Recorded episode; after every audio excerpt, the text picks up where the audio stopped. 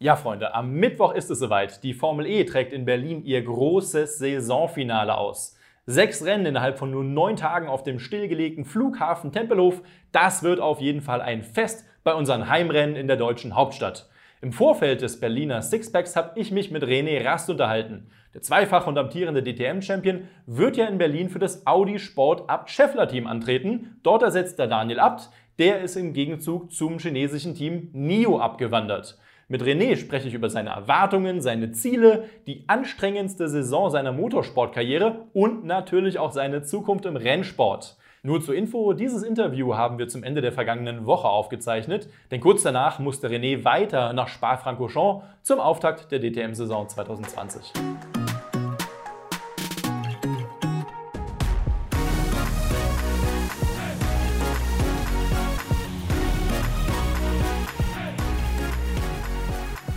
Dieses Video wird präsentiert von Scheffler.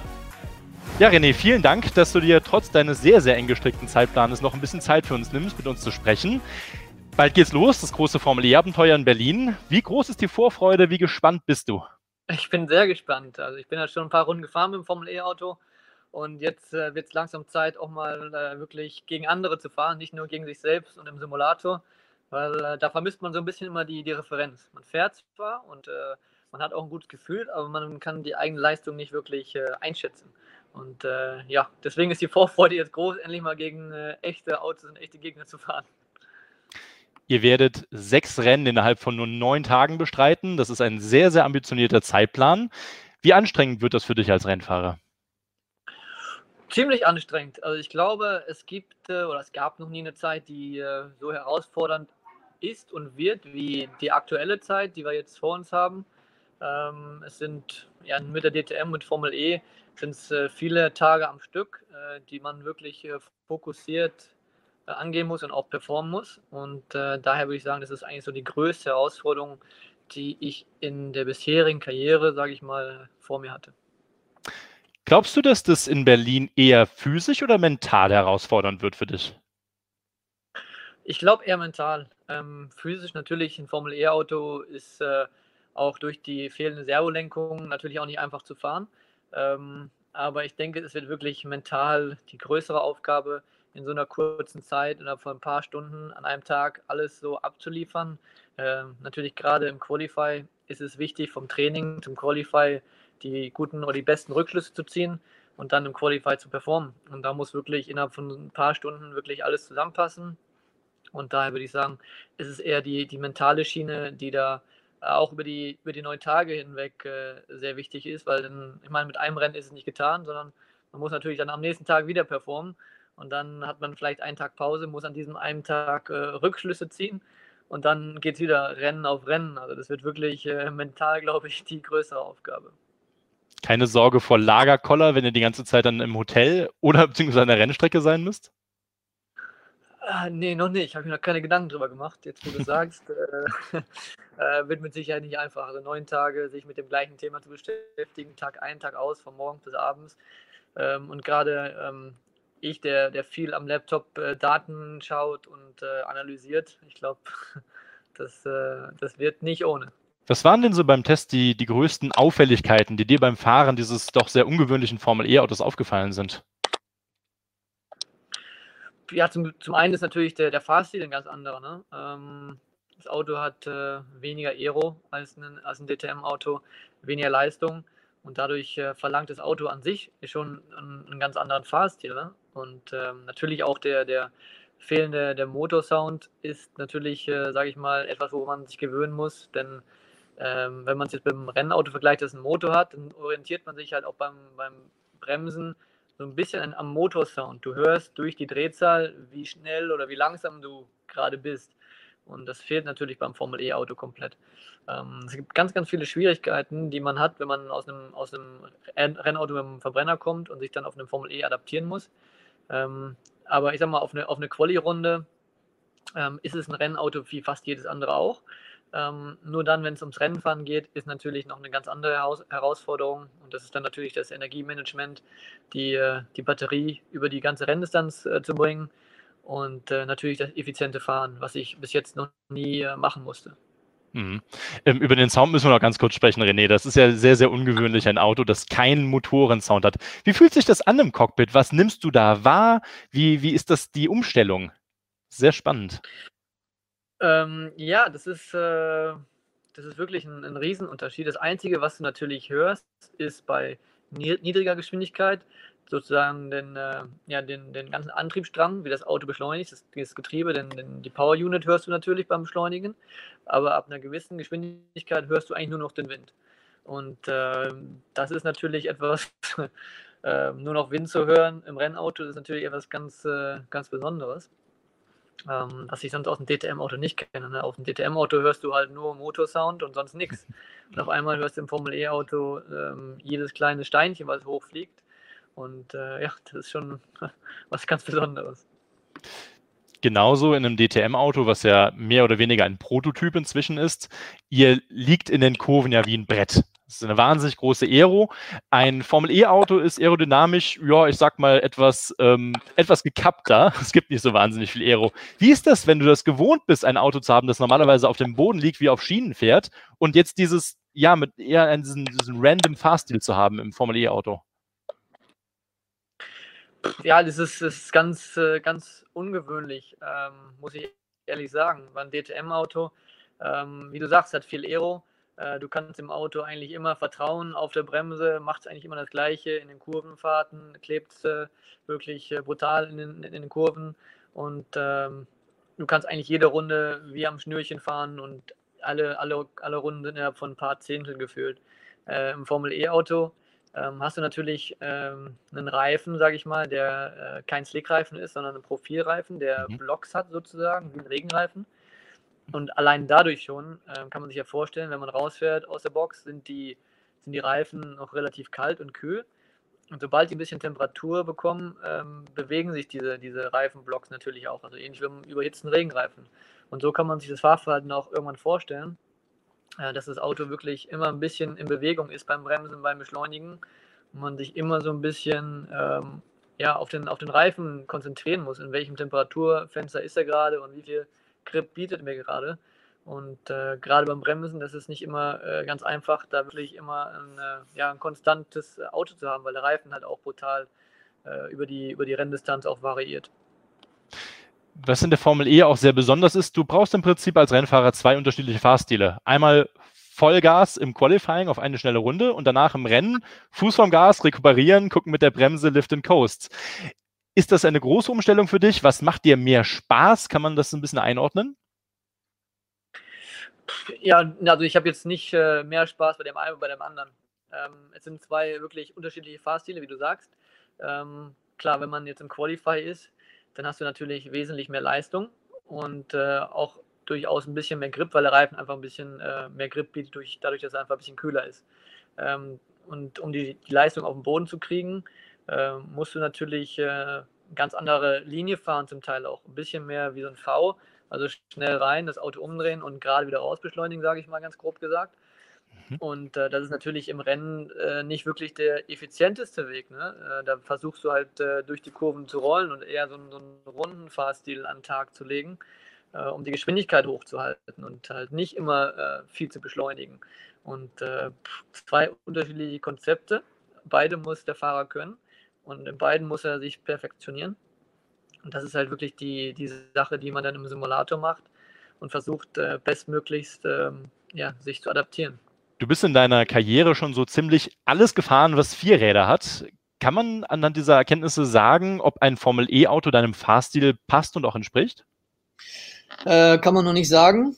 Ähm, es ist für mich immer noch sehr ungewohnt, muss ich wirklich sagen. Ähm, ich tue mich immer noch ein bisschen schwer, mich da zu adaptieren. Ähm, ich glaube, so ein DTM Fahrstil würde mir natürlich besser passen. Ähm, aber es ging mir mit der DTM am Anfang genauso. Am Anfang dachte ich auch, als ich in Sanford gefahren bin, das erste Mal 2016, dann dachte ich auch, oh Gott, was ist das hier? Äh, ich werde mich nie adaptieren. Und es ist eine andere Liga.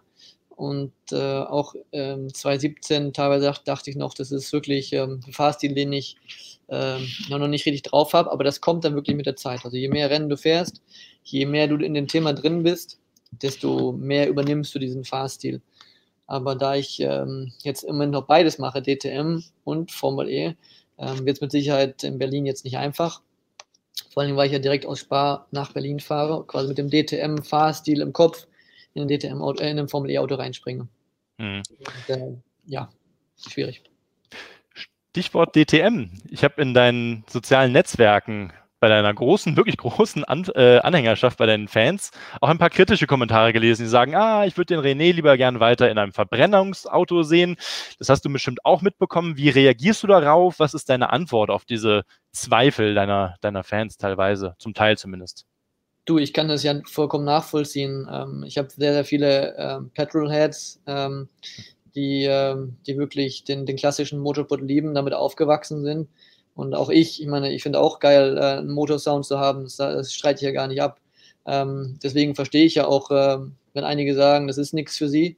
Ähm, aber trotzdem gibt es auch viele, sagen, ähm, sie sind vielleicht nicht der größte Elektrofan, aber unterstützen mich trotzdem. Also da gibt es auch äh, unterschiedliche Meinungen und viele sind wirklich ähm, auch ähm, Fan von, von der Formel E. Also da gibt es wirklich ähm, in alle Richtungen Meinungen, aber man muss das natürlich akzeptieren und ich verstehe das auch gerade in der Formel E steht der, der Umgang mit dem Energy, äh, Energy, Management immer sehr im Fokus. In der DTM müsst ihr genauso Reifen sparen. Ich glaube, das ist relativ normal inzwischen im Motorsport, mit seiner Performance auszuhalten. Ist das für dich als Rennfahrer eher so eine Herausforderung oder so ein notwendiges Übel zu sagen, naja, eigentlich wäre Vollgas über 40, 50 Runden lang schon besser? Nee, du, das, ist, das gehört ja dazu, wie du sagst. Ähm, ich glaube, man, ich meine, die, die, die Autos, man könnte ja auch die Formel E-Autos sagen, gut, wir, wir, können, wir können 20 Minuten äh, Rennen machen, dann fahren wir halt 20 Minuten Vollgas, aber ich glaube, das ist ja auch gar nicht der, der Sinn der Sache. Ich glaube, in der Formel E will man jetzt zeigen, dass man äh, eine Batterie, ähm, obwohl sie vielleicht nicht für, eine, für, für 45 Minuten gemacht ist, ähm, auch über die 45 Minuten kriegt und das mit Rekuperation. Und ich glaube, das ist ja auch einfach, um zu zeigen, dass die, dass die Autos ähm, heutzutage auch durch, äh, ja, durch äh, Rekuperieren die Batterie wieder aufladen können und ähm, dass zumindest äh, das eine Option für die, für, für die Zukunft sein kann, sowas.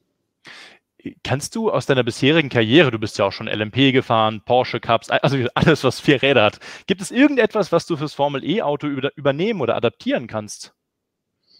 Nicht wirklich, nee. äh, äh, auch, auch, Porsche ist schon zu lange her, wobei Porsche hat man immer gesagt, ist ähnlich wie, ähm, wie ein Formel E-Auto zu fahren. Äh, das heißt wenig Abtrieb ähm, und auch diesen, diesen äh, Stop-and-Go-Style, das heißt äh, spät bremsen, umdrehen und das Auto wieder gerade rausfahren.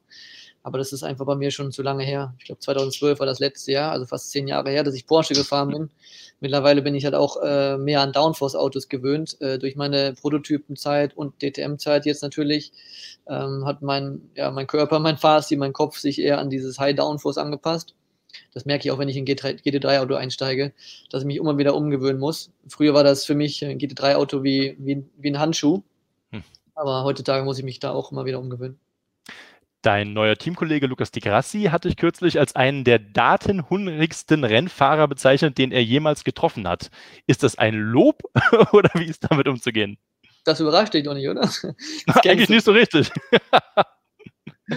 ähm, nee, das ist ja Lob oder du, ich habe das gar nicht, ich habe das natürlich wahrgenommen, aber ähm, ich glaube, er hat viele, viele positive Dinge gesagt. Äh, das war auch eines davon und das hat mir natürlich, ähm, ja, das, das zeigt, dass, dass, auch, dass auch er das wahrnimmt und ähm, dass, äh, dass er das auch äh, schätzt und, und auch so sieht, dass durch diese, sag ich mal, Eifrigkeit, dass, dass wir das ganze Team und auch, uns auch selbst weiter äh, pushen können. Ich glaube, das ist auch der, der Sinn und Zweck, dass man einfach nie aufhört zu arbeiten und dass man vielleicht dann ähm, ja auch, auch wieder alle äh, noch mehr motivieren kann und äh, einfach auch andere, andere Wege aufzeigen kann. Und ich glaube, das ist äh, keine schlechte Eigenschaft. Natürlich würde ich mir selbst manchmal gerne wünschen, ähm, ja, einfach ein bisschen entspannter zu sein und äh, weniger zu arbeiten, aber ähm, ja, wenn man Erfolg will, dann muss man, glaube ich, äh, am Ball bleiben und immer weiterarbeiten. Das hat bei dir in den letzten Jahren ja ziemlich gut funktioniert. Du giltst inzwischen als der ja, erfolgreichste GT-Tourenwagenfahrer dieses Jahrzehnts. Ich glaube, das muss man an der Stelle auch einfach mal betonen, Formel E hin oder her. Wie ähm, ist das mit der Datenanalyse in der Formel E? Ist das zu vergleichen mit der DTM oder muss man da auf ganz, ganz andere Faktoren achten? Nee, das ist ähnlich. Äh, ähnlich wie in der DTM. Klar, auf eine Runde äh, guckst du dir die gleichen Dinge an. Ähm, aber natürlich dann im Rennen äh, guckst du natürlich mehr auf, äh, auf Energiemanagement. Da guckst du, ähm, ja, einfach wie viel Energie du in wie vielen Kurven verbraucht hast und wie du einfach effizienter fahren kannst. Aber im Endeffekt ist es das gleiche Tool, was ich in der DTM auch benutze. Guck mir vielleicht ein paar andere Kanäle an, aber im Endeffekt äh, gleiche Arbeitsweise wie in der DTM auch. Energiemanagement, ähm, das ist immer so ein Begriff, aber es ist ja eigentlich, da steckt ja wahnsinnig viel dahinter. Ihr kriegt Beeps aufs Ohr, ihr müsst genau schauen mit den Ingenieuren zusammen, wie ihr die Runde bestreitet. Die Energy Targets variieren immer wieder von Runde zu Runde. Wie kompliziert ist das denn im Renntrim, wenn du nebenbei auch noch ein Rennen fahren musst? Das kann ich dir nach, Berlin sagen. bis, jetzt, äh, bis jetzt bin ich immer nur alleine gefahren im Simulator meistens. Ähm, und äh, alleine, schon alleine fahren im Simulator und wirklich die ganzen, die ganzen Tage zu folgen, ist teilweise schon nicht einfach. Ich kann mir nicht vorstellen im Moment, wie das ist, wenn man noch viele Autos um sich rum hat und dann noch verteidigen muss oder angreifen muss oder äh, ja, gewisse andere Dinge tun muss. Also da bin ich im Moment noch ein bisschen äh, in so einer Welt, wo ich sage, ja, mal gucken, was passiert. Ich bin mir nicht sicher. Aber ja, das wird nicht ohne. Den Antriebsstrang in eurem Auto, den bauen Audi und auch Scheffler zusammen seit vielen Jahren. Hattest du eigentlich Zeit gehabt, dich mit diesem Thema Elektromobilität im Rennsport zu beschäftigen oder sagst du, jetzt gib mir das Auto und ich will jetzt endlich Rennen fahren und ihr sagt mir schon, was ich tun muss? Wie wichtig ist das?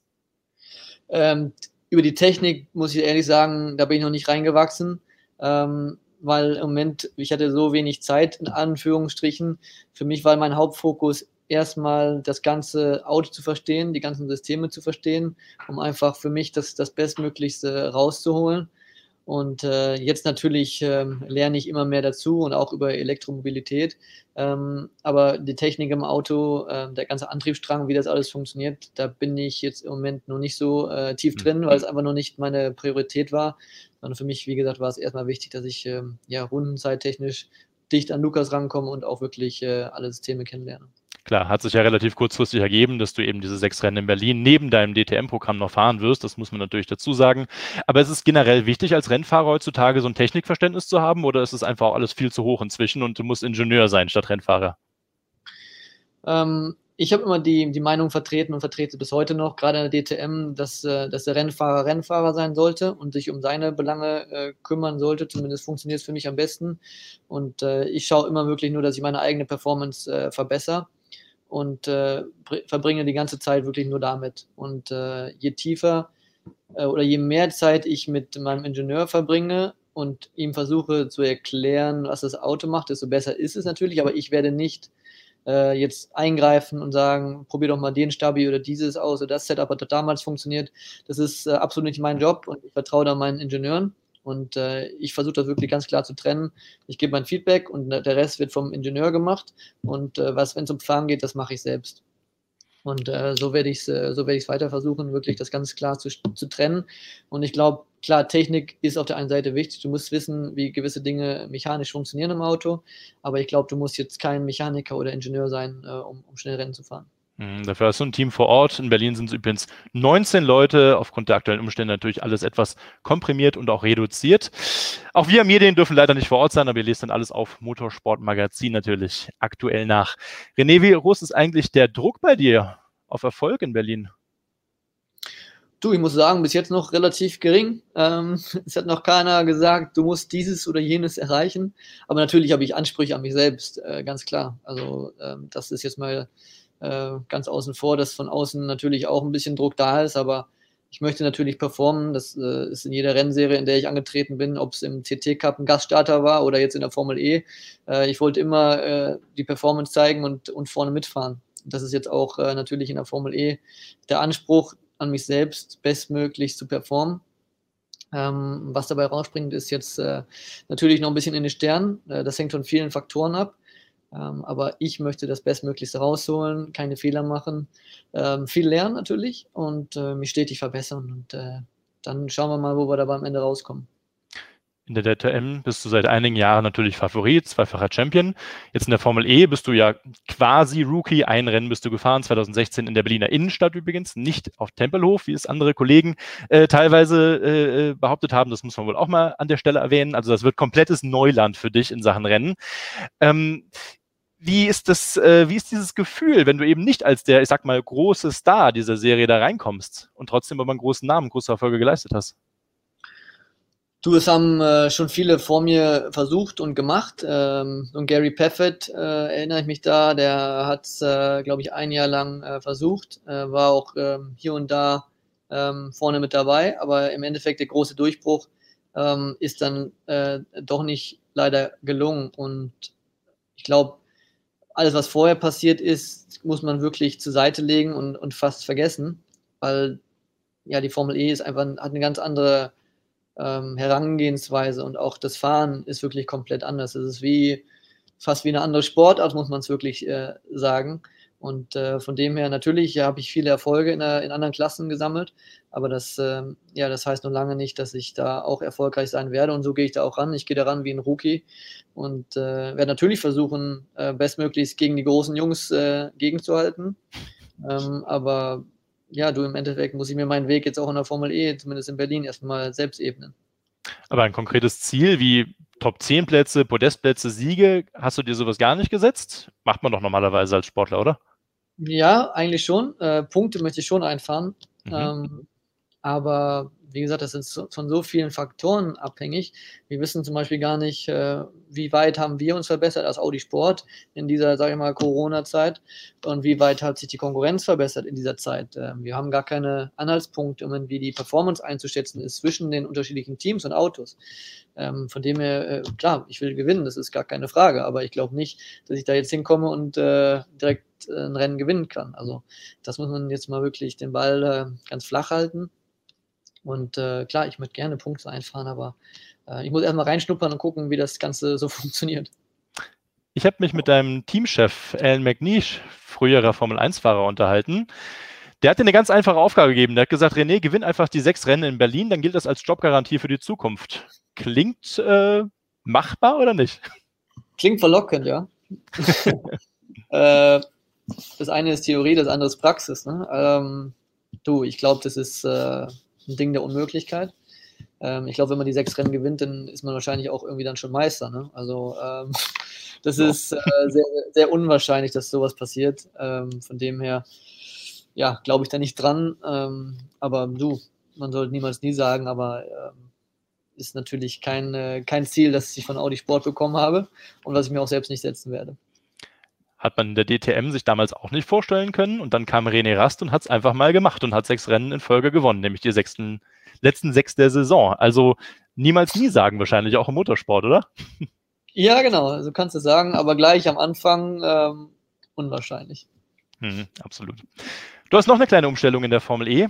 Deine Startnummer, deine geliebte Nummer 33, die wirst du nicht fahren können. Weißt du denn, wer die 33 fahren wird in Berlin? Kein Geheimnis im Moment, ne? Das wird der Daniel sein. ganz genau richtig. Eine ähm, nicht ganz wichtige Geschichte, aber eine mit einem kleinen Beigeschmack äh, angesichts der Vorkommnisse aus den letzten Monaten rund um Daniel, die wir schon ausführlich in anderen Videos besprochen haben. Ähm, ist das für dich ein Thema oder sagst du, ist mir völlig egal? Mach mir die 1, 2, 3, 4, 5 drauf. Hauptsache, ich kann fahren. Du, für mich ist es eigentlich egal, mit, äh, mit welcher Startnummer ich jetzt in Berlin fahre. Ähm, es war natürlich jetzt Zufall, dass Daniel genau äh, die 33 als, als Auto bekommt. Ähm, glücklicher Zufall. Wir hätten einfach theoretisch tauschen können, die Startnummern. Allerdings ist es vom Reglement nicht zugelassen, während der Saison die Startnummern zu tauschen. Von dem her ist es jetzt so, wie es ist. Ich fahre mit der 66, Daniel mit der 33. Allerdings, glaube ich, behalten wir beide die Startnummern auf dem Helm. Das heißt, er fährt mit der 66 auf dem Helm, ich fahre mit der 33 auf dem Helm. Und äh, wir lassen eigentlich auf dem Helm alles so, wie es ist. Nur auf dem Auto stehen dann andere Startnummern drauf große Zahlenspiele in Berlin, kannst du dann quasi auf dem Weg an den Lausitzring Gedanken drüber machen, denn du wirst direkt nach Berlin geht's weiter zum nächsten DTM-Rennen, dann zum zweiten Rennwochenende an den Lausitzring, zum Glück nicht so weit entfernt, 130 Kilometer aus der deutschen Hauptstadt. Ähm, wie groß wird diese Umstellung sein, wenn du sofort im Kopf von Formel E auf DTM switchen musst? Das interessiert mich natürlich. Ja, pf, du, riesig, äh, glaube ich. Ähm, es wird ja schon von, von Spa ähm, nach Berlin wird es ja schon eine Umstellung werden. Das heißt, ich fahre jetzt am kommenden Wochenende erstmal in der DTM in Spa mhm. und dann ein paar Tage später in, in Berlin, in der Formel E. Da haben wir allerdings ein, zwei Tage Pause zwischen. Das heißt, da kann der Kopf vielleicht nochmal einen längeren Reset-Drückknopf machen. Aber dann ähm, von Formel E Berlin, ich glaube, das letzte Rennen ist am Donnerstag und das erste Training am Lausitzring ist am Freitag. Also ein paar Stunden, eigentlich nur wahrscheinlich zwölf Stunden später, ähm, bin ich dann im DTM-Auto. Und da ist, glaube ich, dann wirklich äh, Zeit, sich, muss man sich da schnell dran gewöhnen, ähm, dass man da den Switch wieder hinkriegt. Ähm, ja, aber ich sag mal, dass der große Vorteil ist, dass ein DTM-Auto kenne ich wie meine Westentasche, mhm. ähm, ist wie ein Handschuh, ähm, den ich anziehe, es fühlt sich direkt wieder gut an. Ähm, von dem her hoffe ich, dass der, der Switch vom Formel E-Auto auf ein DTM-Auto weniger problematisch sein wird. Ich glaube allerdings, der Switch vom DTM-Auto von Spa nach Berlin, der könnte Probleme bereiten. Ähm, aber das, das werde ich dann sehen. Ist es für dich, das interessiert mich ja schon, ist es für dich einfacher, von zwei völlig unterschiedlichen Fahrzeugkonzepten hin und her zu switchen oder zum Beispiel von einem GT3-Auto auf ein DTM-Auto? Hast du ja auch schon in der Vergangenheit gemacht. Die ja etwas ähnlicher zumindest. zumindest. Das, das, der Vorteil beim GT3-Auto ist einfach, dass ich schon viel, viele Jahre lang GT3 gefahren bin und äh, ich das Fahrverhalten äh, auch aus dem FF kenne. Ähm, das heißt, da ist die Umstellung wirklich nur, nur sehr klein. Ähm, aber vom, vom Formel E-Auto, was eigentlich ähm, ein Fahrverhalten hat, wie ich es nicht kenne von keinem Rennauto und ich mich auch noch nicht hundertprozentig äh, so sicher fühle, dass ich jetzt rausgehen kann und sagen kann, so hier bremse ich, die Kurvengeschwindigkeit ist, ist die richtige, die Linie ist die richtige. Das heißt, ich habe noch sehr, sehr viele Fragezeichen, wenn ich diese Formel E-Auto fahre, an mich selbst. Und ähm, ich glaube, das wird einfach die Herausforderung sein, ähm, da einen Fahrplan, wenn ich Formel E fahre, hinzukriegen, äh, wo ich mir sicher bin, das ist die richtige Herangehensweise an ein Formel E-Auto und äh, das wird einfach noch ein bisschen Zeit brauchen. Meine letzte Frage ist, in welchem Rennauto wirst du denn 2021 sitzen, je nachdem Audi aus der DTM aussteigen wird zum Saisonende? Tja, ich kann äh, gerne mal den Laptop nehmen und äh, nach oben gehen zum Chef. Vielleicht können wir mal mit ihm sprechen. ich weiß es zurzeit noch nicht. Äh, ich weiß wirklich noch nicht. Ähm, bis jetzt haben wir nur noch, äh, oder bis jetzt haben wir nur über das Jahr ähm, 2020 gesprochen und dann über, über nächstes Jahr ähm, muss man dann sehen. Es hängt natürlich auch vielleicht ein bisschen äh, an Berlin jetzt, wie die Leistung äh, meinerseits da ist und ob ich überhaupt äh, ja, mit der Formel E zurechtkomme. Vielleicht sage ich ja auch nach den sechs Rennen in Berlin, pass auf, das war eine schöne Erfahrung, aber ähm, es, es, ist nichts, äh, weil, ich, weil ich mich vielleicht nicht zurechtfinde. Ich hoffe es nicht. Ich äh, glaube es auch nicht, aber ähm, von dem her, wir müssen es abwarten und äh, dann gucken, was wir nächstes Jahr machen. Wir werden es ganz genau beobachten. Ich sage René in dem Sinne viel, viel Spaß, äh, viel, viel Spaß in Berlin, viel Erfolg und vielen Dank, dass du dir Zeit genommen hast, obwohl es zeitlich sehr, sehr eng ist bei dir. Klasse. Danke auch. Wir sehen uns. Mach's gut. Wenn euch das Interview gefallen hat, ja, dann lasst doch gerne einen Daumen nach oben da, abonniert unseren Channel und aktiviert im besten Fall auch noch die Glocke. Und wer natürlich wissen möchte, was alles in Berlin in dieser wahnsinnigen Woche abgehen wird, dem empfehle ich einen Blick in unsere motorsportmagazin.com App. Ja, die könnt ihr ganz einfach downloaden. Im App Store gibt es natürlich auch für Android. Wir halten euch dort ständig auf dem Laufenden, schicken euch die Push-Nachrichten für die allerwichtigsten News. Also da werdet ihr nichts verpassen in dem Sinne. Downloaden, mitlesen, Spaß haben.